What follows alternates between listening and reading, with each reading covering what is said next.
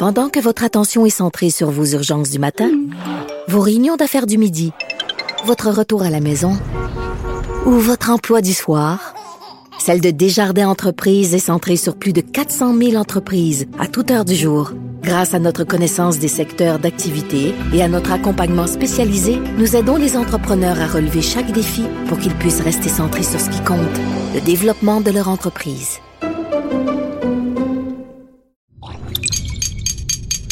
Cube Radio.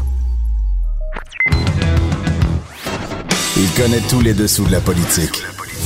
L'économie, la santé, le transport. Antoine Robitaille. Là-haut sur la colline. Cube Radio. Bon mercredi quand même. Aujourd'hui, à la haut sur la colline, en quarantaine et sous influence officielle de la COVID-19. Oui, oui, oui, vous écoutez la seule émission de radio au Québec produite sous cette influence. Il y aura d'abord les stéréos du Parti libéral du Québec qui nous explique pourquoi il faut que le fédéral plafonne les taux d'intérêt des cartes de crédit à 10% Oui, on a tout mis sur pause. Il faut que les grandes institutions financières fassent leur part, dit-elle. Ensuite, Camille Goyette-Gingras sera avec nous. Euh, elle a lancé l'initiative Couturière unie contre COVID-19. Alors qu'on s'inquiète d'une pénurie de masques dans les établissements de santé, ces couturières peuvent-elles faire partie de la solution? Et quels tissus doivent-elles utiliser? Comme militante indépendantiste, euh, que pense Mme Goyette-Gingras de notre dépendance étrangère en matière d'approvisionnement de matériel médical? Mais d'abord, mais d'abord, il y a une vadrouilleuse au bout du fil. Bonjour Annabelle Blais. Salut Antoine. Reporter pour notre bureau d'enquête à l'Assemblée nationale pour le Journal de Québec et le Journal de Montréal, en confinement chez elle, en télétravail, ça va bien? Ça se passe bien, oui. Je passe beaucoup de temps seul, mais la santé mentale est encore... Euh, là, tout va bien. Oui, tu nous en as parlé il y a quelques jours d'ailleurs dans le journal de ton expérience et de tes colères. c'est dur sur le moral quand même, le télétravail. Voilà, c'est dur. Mais là, ce matin, euh, tu nous dis, tu nous euh, tu publies un article bien intéressant sur les pays occidentaux qui n'étaient pas prêts pour une pandémie et ça comprend le Québec, ça, évidemment. Dans quel sens on n'était pas prêt, Annabelle? Bien, on, les voit, les, signes. Hein. C'est la pénurie de masques, la pénurie d'équipements de protection. C'est, par exemple les ratés de la ligne Info Santé les, premiers jours euh, de la crise. C'est impossible d'avoir quelqu'un au, bout du fil quand on avait des symptômes. C'est aussi la lenteur pour obtenir des résultats des tests. on, les voit, toutes ces difficultés-là. Et c'est des signes que la machine n'est pas bien huilée. Euh, hier, euh, le directeur national de la santé publique, Horacio Arruda, disait, si vous attendez à ce que tout fonctionne comme à la normale, non, c'est impossible, certes. Mais là, nos réserves euh, d'équipements de protection s'amenuisent. Nous en reste quelques jours à peine. Et c'est la même chose, là, ce qui se passe en Europe, un, peu partout, en Occident. On le voit, euh, il y avait des plans, il y a eu des réflexions sur comment gérer une pandémie. Ces plans-là existent, c'est en place en ce moment. Mais ce que j'ai parlé à des chercheurs, ce qu'ils ont dit... Oui, c'est ça, tu as parlé à plusieurs experts hier, oui. Oui, oui, oui. Puis ce qu'on me dit, c'est que oui, les plans sont là. Euh, ce qu'on fait, on, a pris les bonnes décisions, on a eu des bons réflexes, mais ce qui se passe, c'est que est-ce que les plans sont encore à jour? Par exemple, une réserve de masques. Bon, on s'est retrouvé en Ontario avec des masques périmés. Ah. Donc, mauvaise gestion des stocks. Euh, on avait des stocks, nous, qu'on avait fait pour H1N1 euh, les, le, le SRAS, tout ça il y en avait des, stockages, mais comme le disait M. Arruda, ça ne sert à rien de garder des, stockages de masques si euh, ils sont périmés, effectivement. Mais dans ce cas-là, est-ce que, la, que la chaîne, pour s'assurer qu'il y ait l'arrivée de masques, est-ce qu'on s'est bien assuré que la chaîne d'approvisionnement fonctionnait, qu'elle était toujours accessible? Est-ce que les producteurs de masques euh, ont encore les capacités de fournir en grande quantité? C'est un peu tout ça qui fait qu'en ce moment, on voit que ça coince parce que euh, tout l'Occident est en train, de, le, ministre Legault, le, premier ministre Legault l'a dit hier, il y a une course aux masques. Donc tout l'Occident est en train de chercher des masques, mais c'est aussi le principe d'une pandémie. Quand on s'assure d'avoir les stocks, c'est dans un contexte aussi de pandémie et dans un contexte donc que tout le monde cherche des masques. Donc c'est un peu ça qui coince en ce moment. Et Euh, c'est ce qui fait dire, c'est ça, à plusieurs chercheurs que non, on n'était pas prêt. Si on se compare à d'autres pays qui, ont mieux répondu à, la situation, on peut penser à la Corée du Sud, à Taïwan, euh, Singapour, qui ont eu des réflexes très tôt, qui ont bien réagi, qui ont pris des décisions très rapides. Et eux, avaient ben, peut-être l'avantage d'avoir eu les, électrochocs du SRAS et puis euh, des, grippes aviaires en général. Qu'on a eu nous aussi, mais c'était plus lointain, ça demeurait lointain. Ben oui, c'est ça. Donc, eux, ils ont développé des, réflexes et une réflexion qui a été euh, peut-être plus poussée qu'en Occident. Parce que oui, en Occident, il y en a eu des réflexions, il y a eu des plans en place, mais ce, qu'on me dit, ce que les experts me disent, c'est que les plans, on a peut-être euh, oublié un, un, moment de, les financer, euh, de s'assurer qu'ils fonctionnaient toujours. Pourquoi on a oublié de les financer? C'est là un peu le cœur du problème, ce que les experts soulignent, c'est qu'on sous-finance le secteur de la santé publique, pas mm. juste au Québec, partout en Occident. C'est le parent, le parent pauvre euh, de notre système de santé euh, depuis des années. Quand on coupe, qu'on veut faire des... Euh, rappelle-toi, Antoine, sous l'austérité du gouvernement Couillard, il y a eu des grandes coupes en santé. Et ce que l'IRIS me dit, l'Institut de recherche là, en socio-économique, c'est que mais c'est la santé publique qui a le plus écopé.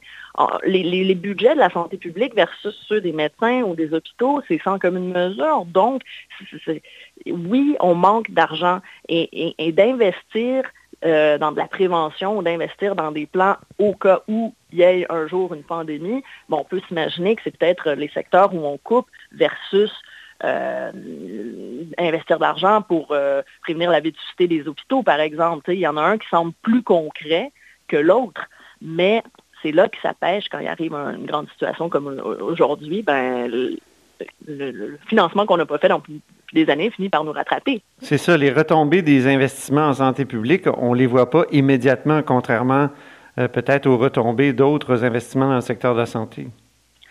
Eh oui, mais on a posé la question hier à, à M. Arruda, est-ce qu'on était prêt? Et on voit que, bon, c'est monté montré très prudent. C'est normal parce que euh, au même moment où il nous annonce qu'on a juste des réserves pour trois jours d'équipement de protection, il ne peut pas nous dire oui, on était prêt. Mais ce qu'il nous dit, c'est qu'au début de la pandémie, quand on a commencé à comprendre que ça s'en très gros, vers janvier, il dit qu'il a demandé au réseau de la santé est-ce qu'on est prêt? Et que le, réseau lui a dit oui, qu'on est prêt. Ah oui. Euh, du même, oui, mais du même souffle, il nous dit mais il faut comprendre qu'on est dépendant de situations internationales. Il n'y a pas de donner de détails sur ces situations-là. Euh, moi, c'est ce que j'aimerais bien euh, qu'on m'explique. Est-ce que la situation internationale, euh, s'est reliée justement à des problèmes d'approvisionnement, euh, de la chaîne d'approvisionnement, donc qui, produit les masques et, pourquoi ça n'arrive pas? Il y, a, des choses qui se passent en ce moment à l'international. Euh, on aimerait ça avoir plus de, détails pour mieux comprendre. Mais ce que nous dit Arruda, c'est, écoutez, on, va, on va laisser l'histoire nous dire si on était prêt ou pas. Euh, il a aussi dit, je ne suis pas le bon Dieu, je ne peux pas vous donner de garantie, mais je pense qu'on fait vraiment notre maximum.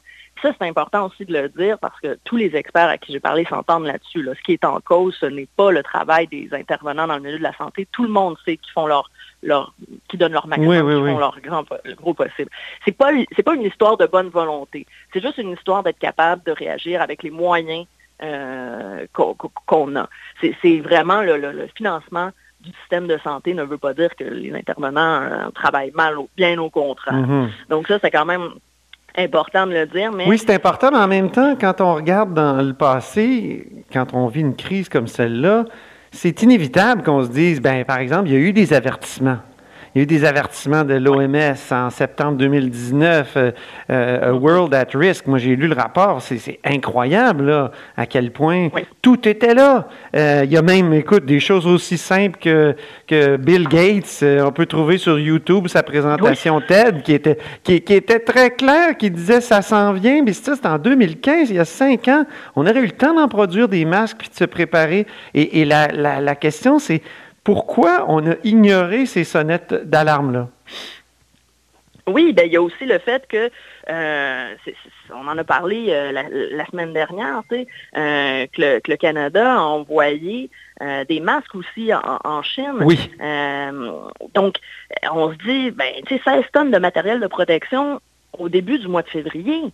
On, le savait que ça s'en venait, donc c'est des questions comme ça qui, nous font dire jusqu'à quel point on avait réalisé au début en janvier-février qu'on allait être frappé de plein fouet, nous aussi, par la pandémie. Euh, donc, c'est pour ça que ça, soulève la question, est-ce qu'on était vraiment prêt? Et, même si on avait mis tous les efforts, tout ça, fort, c'est quand même de constater qu'il y a des réflexes qui sont beaucoup mieux intégrés euh, dans les pays, comme je disais, la, la, Corée du Sud, très tôt, tout le monde, ils nous ont fait des dépistages massifs.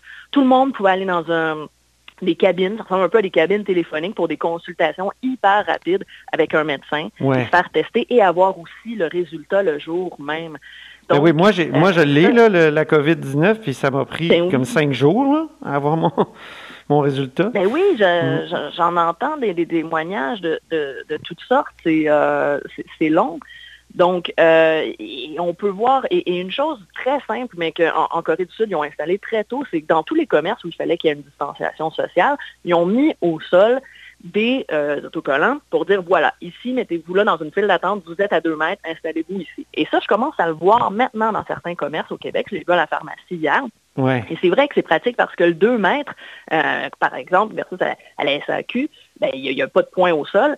Et moi, je me retrouve un peu stressée quand il y a des gens, j'ai l'impression qu'ils ne sont pas dans le 2 mètres. Je, me sens, j'ai l'impression qu'ils rentrent dans ma bulle. C'est tout simple comme, comme euh, solution, mais une distanciation sociale dans la tête des gens, ça ne parle pas tout le temps. Non. Euh, on n'a jamais vécu ça. Donc, eux, très tôt, ils ont été capables de donner des outils pour que les gens aussi intègrent mieux c'est quoi une distanciation sociale. Puis, il y a toute la question des masques. Là, je ne parle pas des N95, mais tu sais, les masques dans la population, on, voit dans plusieurs Asiatiques qui portent des, masques pour se protéger.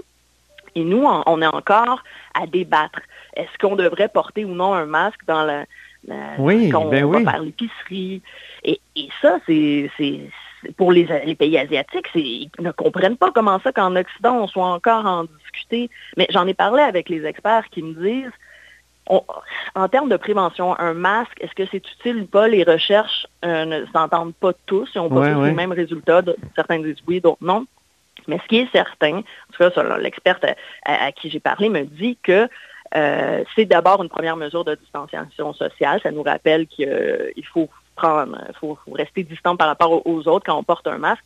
C'est aussi pour le psychologiquement, ça aide les gens à se sentir un peu plus en contrôle. Donc, ça, ça aide à réduire l'anxiété et donc à être plus euh, dans un meilleur état d'esprit, disons, pour suivre les autres recommandations du gouvernement. Mais bref, euh, on fera pas... Ne serait-ce que pour ça, ça pourrait être une bonne mesure. Oui. Mais le fait est que de toute façon, il n'y en, a plus de masques dans les pharmacies, euh, tout ça. Puis encore là, je précise, je ne parle pas des, N95 pour le personnel de santé. Mais bref, euh, il y a des réflexes qui sont euh, beaucoup mieux intégrés dans certains pays asiatiques comme la Corée, Singapour. Taïwan et, nous, ben, c'est encore un peu compliqué. Il suffit d'aller dans des commerces pour voir que le concept de distanciation sociale n'est pas bien intégré chez tout le monde. C'est tellement, puis je blâme personne, c'est vrai que c'est compliqué là, de se rappeler. Bon, Bon, faut pas mettre nos gants, faut se désinfecter les mains. Faut... Donc, euh, il y a un moment où c'est vrai qu'on on était mal préparé. Euh, mais comme le disait Arruda, euh, la prochaine fois, une prochaine fois, ben, on, verra ce qu'on peut faire de mieux, mais c'est sûr qu'à la fin de cette crise-là, il, va y avoir des réflexions. La prochaine fois. Donc, à, la prochaine. Merci beaucoup. Merci, beaucoup, Annabelle. Donc, c'était Annabelle Blais, qui est évidemment du bureau d'enquête euh, à l'Assemblée nationale, mais chez elle aujourd'hui, mais en tout cas à l'Assemblée nationale pour le Journal de Québec, Journal de Montréal. Vous êtes à l'écoute de là-haut sur la colline. Là-haut sur la colline. Une entrée privilégiée dans le Parlement. Cube Radio. C'est donc le temps d'aller rejoindre au bout du fil Lise Bonjour. Bonjour. Lise est députée du Parti libéral du Québec d'Anjou-Louis euh, Riel. Elle est aussi porte-parole de l'opposition officielle pour la protection des consommateurs et c'est pour ça qu'on lui parle aujourd'hui parce que ma question porte sur les cartes de crédit, Lise euh, Est-ce qu'on devrait forcer, là, en cette crise-là, de, une baisse des taux d'intérêt sur les cartes de crédit? Ben, il faut à tout le moins euh, regarder la question. C'est pas normal d'avoir euh, le taux d'essence baissé beaucoup, beaucoup, beaucoup. Regardez le prix de l'essence, à quel prix ça a baissé. On met sur pause euh, les écoles, on met sur pause les entreprises, on met sur pause le Québec. La seule chose qui n'est pas sur pause, c'est les taux d'intérêt ben sur oui. les cartes de crédit. C'est comme absolument pas normal, d'autant plus que moi, je pense que le gouvernement du Québec, avec Investissement Québec, propose des prêts sans intérêt. Il y a un paquet de qui se fait. Euh, mais quelque part, tout le monde met l'épaule à la roue. Vous, moi, euh, les entreprises. Moi, j'ai des entreprises dans mon comté qui aident les gens au niveau des banques alimentaires. Euh, tout le monde fait quelque chose pour pouvoir s'en sortir puis dire que ça va bien aller. mais il va falloir que le gouvernement fédéral songe sérieusement à prendre des décisions pour les institutions financières, définitivement. Donc, ça serait le gouvernement fédéral qui pourrait décréter une sorte de, de, de plafonnement? Ben oui, parce que euh, c'est sûr que les institutions financières, c'est de compétence euh, du gouvernement euh, du Canada et non pas des provinces. Mm-hmm. donc, il est évident que nous, on ne peut pas dicter aux institutions financières quoi faire. puis je pense que les premiers ministres de chacune des provinces devraient unir leurs forces aussi. Parce que là, ce que je constate, c'est que le gouvernement, le gouvernement fédéral subventionne des, des emplois, le gouvernement provincial fait des prêts sans intérêt, euh, chaque province y va avec euh, qu'est-ce qui, comment oui. on peut euh, donner un coup de pouce, puis pouvoir repartir l'économie. Mais là où on peut se questionner, c'est que vous, moi, tous les consommateurs, monsieur, madame, tout le monde, tous ceux qui ont des cartes de crédit, ben il n'y a pas de congé, il n'y a pas rien. Oh, attends une minute, là. Puis des intérêts sur les intérêts, c'est dangereux, c'est beaucoup d'argent. Donc, oui, puis il y a Michel Girard ce matin, notre chroniqueur, qui écrivait que oui. la Banque du Canada a réduit son taux directeur à à peu près rien, 0,25 ben, Puis alors que le taux d'intérêt sur les cartes de crédit, c'est 15 à 20 ah, c'est même de 20 à 24 euh, M. Robitaille, ah, oui, pour hein? les cartes de crédit qu'on a ici.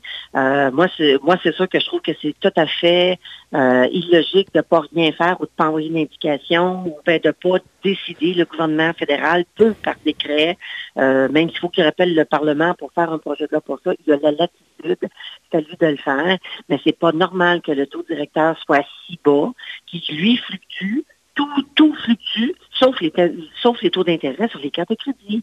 Donc, il est évident qu'à un moment donné, c'est qui qui paye les cartes de crédit? C'est les gens qui se sont servis de leur carte de crédit. Présentement, là, il y a des gens qui font servir de leur carte de crédit en attendant Mm -hmm. que les chèques du gouvernement, que l'aide du fédéral ou, ou, du gouvernement du Québec Ben oui, c'est ça. Puis on va mettre des achats sur nos cartes de crédit, puis on va être obligé de payer, de payer du 20, 24 d'intérêt alors que le taux, le taux directeur, lui, est à 0,025, tout le monde le sait, là.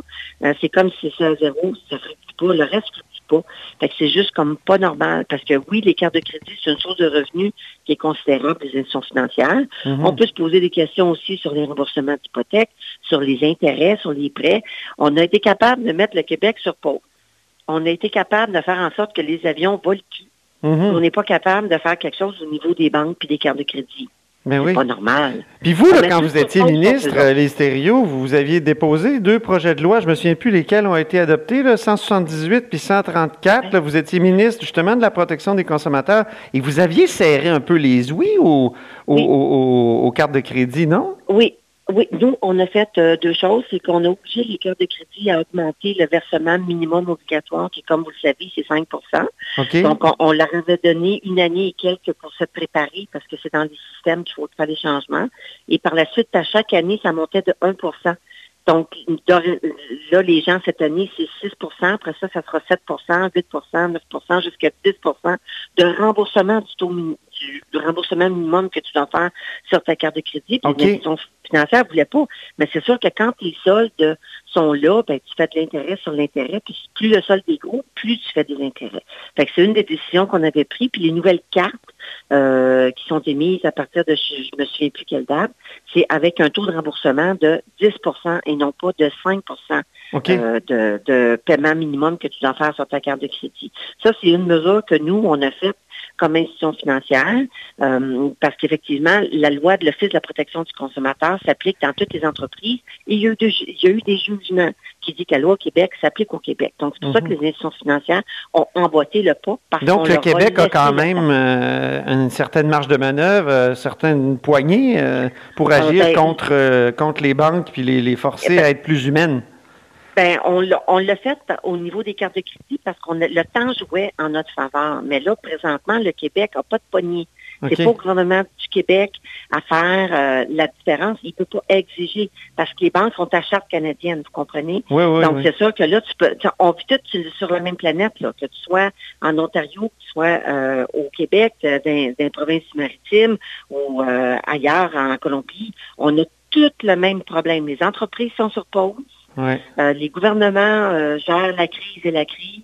Euh, L'essence a baissé tout partout. Moi, euh, dans la Nadia, je l'ai vu à 77 sous. là. Il n'y a pas longtemps, on payait une pièce et 40. Là. Oui. Hey, tout le monde, tout le monde, tout le monde fait son effort. Il y a plein de gens qui font preuve de générosité.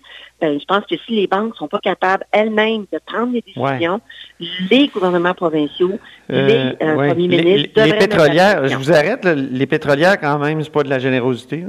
Non, c'est pas de la générosité, mais on comprend tous que on paye pas une casse et 40, on paye euh, 70, 7, OK. euh, 80, 82, 84. Euh, ça donne un petit peu plus d'air, mais pendant ce temps-là, euh, on les met quand même ces cartes de crédit, ces pleins-là. Mhm. Vous comprenez? Fait, les institutions financières vont quand même faire du profit avec les intérêts. Moi, je suis pas contre le profit. Mais honnêtement, tout le monde, tout le monde, tout le monde, sans exception, contribue présentement. Il va y avoir une reprise un jour. Puis il faut aussi s'assurer que lorsque les gens vont se retrouver en problème financier parce qu'ils vont devoir payer des intérêts, des intérêts, ils vont Ouais. faire quoi, vous pensez? Faire faillite, qui va payer? Encore une fois, tout le monde va assumer le risque. Les, principalement les gouvernements, et qui paient les impôts, mais c'est collectivement. Donc, c'est sûr que moi, les institutions financières, je pense qu'au niveau des cartes de crédit, oui, le gouvernement fédéral doit mettre son pied à terre, avoir des discussions ou décider, mais ils ont la capacité de pouvoir le Ils faire. peuvent Je plafonner. Ils peuvent plafonner. là. Michel Girard dit euh, il devrait plafonner à 10% Oui, il devrait. euh, C'est une bonne idée, ça? qui a été fait. Oui, parce que quand quand on regarde ce qui a été fait ailleurs, euh, que ce soit en France ou en, Belgique, ils ont plafonné avec le taux directeur plus un montant supérieur, mais c'est beaucoup plus bas que ce qu'on a nous présentement ici. Mais il y a des pays de l'Europe qui l'ont fait. Euh, puis puis je vais même aller plus loin. Vous savez, il y a euh, le taux le taux euh, qui est abusif et criminel au Canada pour les taux euh, usuraires. Le Québec a sa directive aussi avec le fisc de la protection du consommateur. Le gouvernement fédéral, c'est 60% Le gouvernement provincial, pour l'OPC, c'est 35% Ben, ça, c'est fait aussi en fonction des taux d'intérêt, mais ça n'a jamais été revu. Alors, c'est ça aussi, ça devrait être en fonction du taux directeur. Éventuellement, peut-être qu'on pourra changer ça, euh, qu'on sera rendu là, mais je pense que euh, il y a, il y a une, une décision qui va devoir venir parce que, euh, sincèrement, si le pic euh, de la crise arrive après Pâques, puis que les chèques sont pas au début du mois d'avril, les gens vont juste continuer de s'endetter, puis là, on va assister à des faillites et des faillites, puis ça va être dû en grande partie à cause des cartes de crédit qui sont euh, comme très chargées et surchargées. La capacité d'endettement, euh, tout le monde le sait qu'on est dans un pays où on est très généreux, euh, puis c'est pas évident, là. C'est Mhm. pas tout le monde qui paye euh, l'entièreté de sa carte de crédit à la fin du mois. Il y a- des mais il gens y a, vont faire il y a bien des banquiers, euh, il y a bien des banquiers qui vont vous dire, euh, Madame Thériault, que vous faites du bank batching. Ah ben regardez, moi là, je suis pas là pour défendre les institutions financières, je suis là pour défendre les consommateurs. Puis quand je regarde mes citoyens chez nous dans mon comté, euh, je peux vous dire qu'on voit clairement qu'il y a plus de demandes pour les banques alimentaires parce qu'il y a un manque de revenus, il y a des manques de salaire. Les gens vont devoir choisir bientôt entre payer leur loyer, manger, payer leurs médicaments. Euh, fait que tout ce qu'on va faire si on ne fait rien au niveau des cartes de crédit, c'est qu'on va con- continuer à endetter les gens et à les appauvrir. Puis c'est qui qui va payer en bout de ligne? La société, les gouvernements, que ce soit le fédéral ou le provincial. Alors que présentement, je vous dis, on a mis tout sur pause, Ouais. sauf les institutions financières, et ça, c'est pas normal. Merci beaucoup, les sérieux. Ça Puis fait bonne plaisir. chance dans, dans votre comté. là. Je sais que vous vous passez euh, occasionnellement à votre, euh, à votre bureau. Ça ne doit Ben, pas être oui, facile à ben, gérer. Non, mais sauf que j'ai euh, j'ai des employés, des collaborateurs euh, qui sont euh, présents tous les jours, mais euh, là, on a entrepris de parler avec euh, des gens de 70, 80, 90 ans, parce que dans mon comté, j'en ai beaucoup. Ah oui. Et euh, pour, pour savoir si tout était correct, puis j'ai euh, une de mes filles aujourd'hui qui me disait que à son quatrième appel, il y a un couple de personnes âgées qui, en temps normal, c'est leurs fils qui font leurs provisions. Mais là, il, y a- il leur reste des provisions pour trois jours, donc euh, puis leur fils ne peut pas aller les faire. Donc, vous voyez que les appels qu'on fait, même, on on est obligé de réajuster le tir pour s'assurer que les gens ne soient pas plus en, problème puis que tout est correct. Mais dans le cas de ce couple-là, ben, on, est heureux parce qu'on va pouvoir les aider. Je pense que les députés serrent les coudes. On est à l'affût, on travaille avec nos organismes. moi, j'ai parlé avec des entreprises dans mon parc industriel pour bonifier les banques alimentaires parce que là aussi, il y a beaucoup de demandes. Donc, on essaie autant que possible de protéger les plus vulnérables. Donc, euh, on fait notre œuvre part, nous aussi. Euh, tous mes gens sont mis à contribution parce qu'on mhm. veut euh, vraiment contribuer à rassurer les gens et essayer de les aider dans la mesure du possible. Bien, ben continuez, tenez bon. Merci beaucoup. Ben, merci à vous. C'était Lise Thériault, qui est députée d'Anjou-Luriel pour le Parti libéral du Québec et porte-parole en matière de protection du consommateur. Vous êtes à l'écoute de là-haut sur la colline. Là-haut sur la colline. La politique autrement dit. Cube Radio. On va rejoindre maintenant Camille Goyette-Gingras, qui est euh, cofondatrice de la coop Couturière Pop. Bonjour. Bonjour. Donc, euh, là, vous avez euh, décidé de former une équipe choc pour que les, les, couturières produisent des masques. Et on sait qu'on en a besoin de, de, masques dans la crise de la COVID-19. où vous en êtes là avec la formation de cette équipe choc?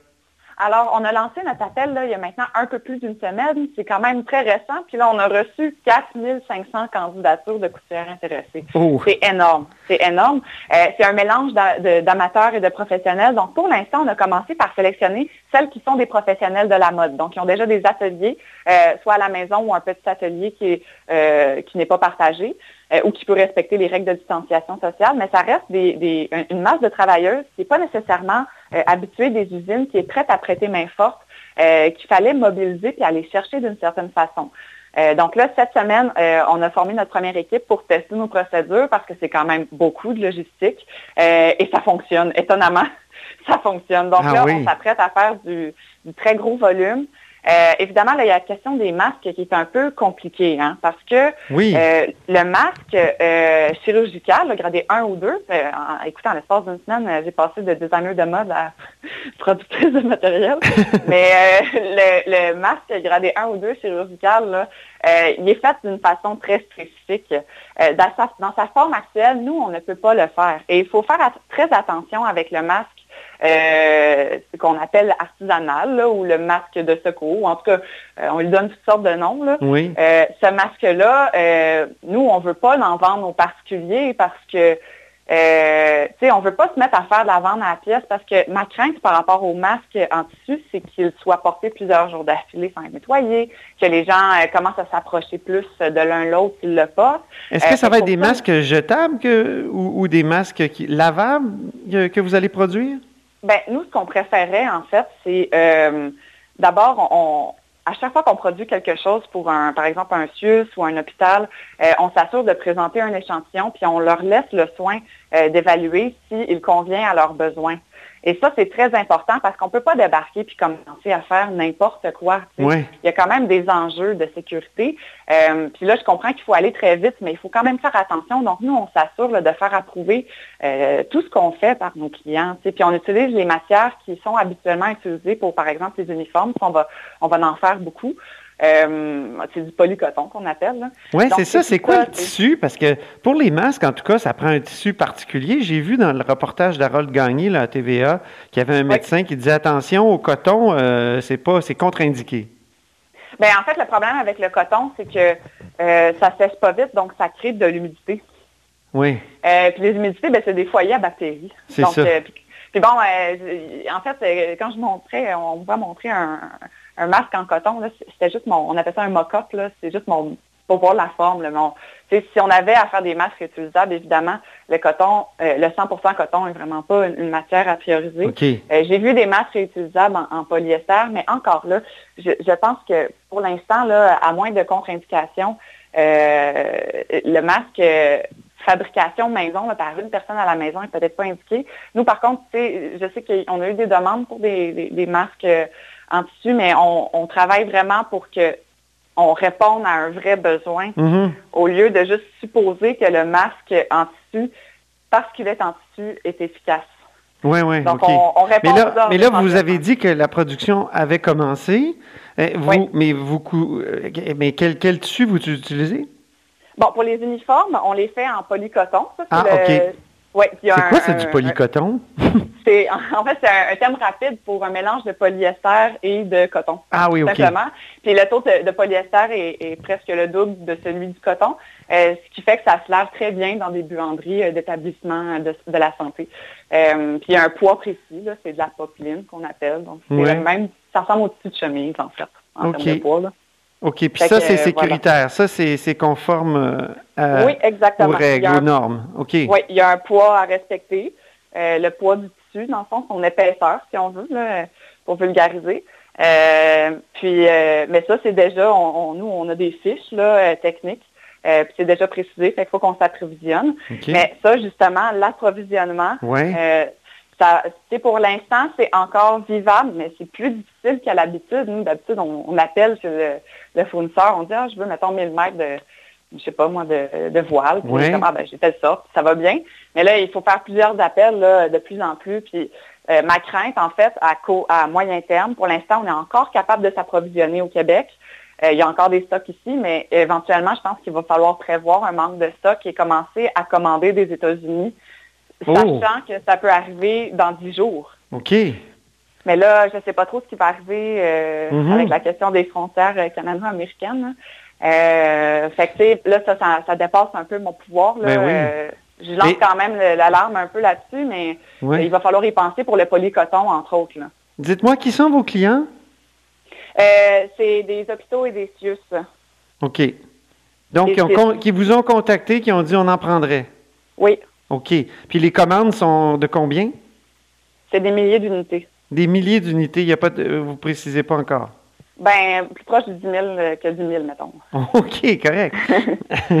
Puis la réponse des autorités en général, est-ce qu'elle est bonne? Bien là, euh, Santé Canada, euh, hier, a publié euh, un communiqué de presse là, concernant la facilitation de l'homologation pour des entreprises qui euh, produisent du matériel de ce type. Donc, nous, évidemment, on va s'inscrire. Là. Ça a été sorti hier en, fin d'après-midi, donc j'ai pas encore eu le temps de le faire. Mais nous, depuis les débuts de nos démarches, on a agi vraiment en parfaite transparence. Là, on a dit tout ce qu'on faisait. Euh, j'ai toujours tenu au courant de nos activités, autant mon organisation euh, Mike là, dans le milieu de la mode, qui s'appelle la Grappe Mode, euh, que au niveau du gouvernement, il y avait lancé un appel aux fournisseurs. Là, donc, mm-hmm. j'ai tenu au courant de, de nos activités. C'est sûr que, tu sais, au niveau de l'approvisionnement, c'est les, les six hôpitaux eux-mêmes qui m'ont contacté. Ah, Donc, je réponds à leur demande euh, à eux directement. Euh, mais, tu sais, on est un peu comme dans une parenthèse hein, en ce moment. Puis, normalement, ça fonctionnerait peut-être pas comme ça. Mais on est à un stade où ce qui est important, c'est d'arriver avec du matériel rapidement qui répond minimalement à certains critères. Mm-hmm. Euh, puis, nous, on a la capacité de le faire. Puis, évidemment, on, on est une coop, on, on fait ça beaucoup plus pour bien faire euh, les choses, puis par devoir que, oui. moi, je, moi, je pourrais pas m'en aller avec une entreprise millionnaire dans un coop, ça fonctionne pas de même. On n'est pas propriétaire de l'entreprise. Mais est-ce que les syndicats vous ont contacté? Parce qu'on sait qu'il y a beaucoup de, de, membres de, syndicats dans le monde de la santé qui sont inquiets, qui, ont même mis en, ligne, je pense, un, site qui s'intitule Je dénonce, dénonce des, des, situations où leur santé serait en danger. Euh, oui, en fait, euh, c'est moi qui les ai contactés. Euh, j'ai parlé à quelqu'un de la SSSN-CSN, FSSS-CSN, je m'excuse. Les acronymes, là, je commence à en avoir beaucoup en tête. Euh, en fait, mais il était déjà au courant de notre initiative. Puis d'ailleurs, il avait été bien heureux. J'avais vu là, sur les médias sociaux, il avait partagé largement les, les articles médiatiques sur notre initiative. Donc, il semblait assez heureux. évidemment, tu sais, encore là, euh, c'est pas nécessairement eux qui ont le contrôle de la question de l'approvisionnement. Non. mais tu sais, moi, je ce que je vois. Ben, je veux dire, ils m'ont pas dit je t'appuie, mais ils ont, ils ont dit que c'était une très belle initiative. OK, OK. Fait que, via assez clairement sur Facebook, Twitter. Euh, fait que, tu sais, je pense que, puis on a d'ailleurs, on reçoit des flots de messages constants de personnel de la santé qui nous écrit pour nous remercier, là, des infirmiers, des médecins. Euh, mm-hmm. Euh, vous, là, vous, vous avez une double vie. vous êtes aussi militante politique. Moi, c'est là que je vous ai connu au forum. Vous étiez présidente du Forum jeunesse du, du Bloc québécois. Euh, mm-hmm. Est-ce que vous qui êtes sensible aux questions stratégiques, aussi à la souveraineté, Eh, on ne devrait pas être souverain sur nos masques, sur nos, notre approvisionnement, je veux dire, euh, stratégique, justement, en cas de pandémie comme ça. Comment ça qu'on est, qu'on est, juste, eh, on est dépendant de l'approvisionnement étranger? Bon, c'est exactement pour ça qu'on a ouvert la coop couturière pop. Moi, je m'intéresse beaucoup au secteur manufacturier. Puis une des problématiques qui est écrite très clairement, qui est démontrée dans un exemple concret en ce moment, c'est que parce qu'on a été habitué d'importer nos, matériaux, par exemple, les uniformes étaient importés, donc il euh, fallait régler le problème de coût parce que c'était beaucoup plus coûteux de faire produire ici. Donc on a simplifié le modèle, là, on a travaillé pour ça, mais fait que, tu sais, ça, a créé une différence d'habitude. Puis là, je pense que ça démontre l'importance de ramener le secteur manufacturier au Québec, mais pas juste de le ramener, tu sais, puis de, de sous-payer le monde. Je pense qu'il faut le ramener aussi en ayant des modèles d'entreprise euh, qui sont euh, valorisants et qui mettent l'employé au cœur. Euh, de, au cœur des décisions que prenne l'entreprise. Comme une coop. par exemple, comme le modèle de coopératif, par exemple. nous, qui nous a permis de, de recruter autant de couturières qu'on voulait, même avant cette crise-là. Euh, on a toujours eu beaucoup de succès à recruter des couturières, alors que c'est la méga pénurie de main-d'œuvre dans notre domaine. Fait je pense qu'il y, a tout ça à réfléchir. Évidemment, la question de la souveraineté, euh, euh pas, pas, juste la souveraineté au sens de l'indépendance nationale du Québec, oui. au sens aussi de, notre capacité de répondre nous-mêmes à nos besoins, euh, puis d'avoir d'être effectif, hein, si on veut, sur notre territoire. Euh, je pense qu'en ce moment, c'est doublement démontré dans l'action euh, et on n'a pas de meilleur exemple de ça. Oui, c'est ça. ça participe d'une certaine démondialisation, comme on dit? Mm Ben oui. Puis c'est drôle parce que sur euh, ma machine à coudre, j'ai une machine industrielle chez moi. Là. Oui. Euh, j'ai ma pile de livres que je suis en train de lire. Puis il y en a un qui s'appelle Le coût humain de la mondialisation. C'est ironique euh, de lire ça en même temps de ben, coudre des vêtements. c'est en, sous-texte à, votre initiative. On, en prend conscience. Oui. Merci beaucoup, Camille Goyette-Gingras. Avec plaisir. Bonne, chance avec toute cette production de masques. Merci. Au revoir. Au revoir. Vous êtes à l'écoute de là-haut sur la colline. Cette émission est maintenant disponible en podcast. Rendez-vous dans la section balado de l'application ou du site cube.radio pour une écoute sur mesure en tout temps. Cube Radio, autrement dit. Et maintenant, autrement écouté.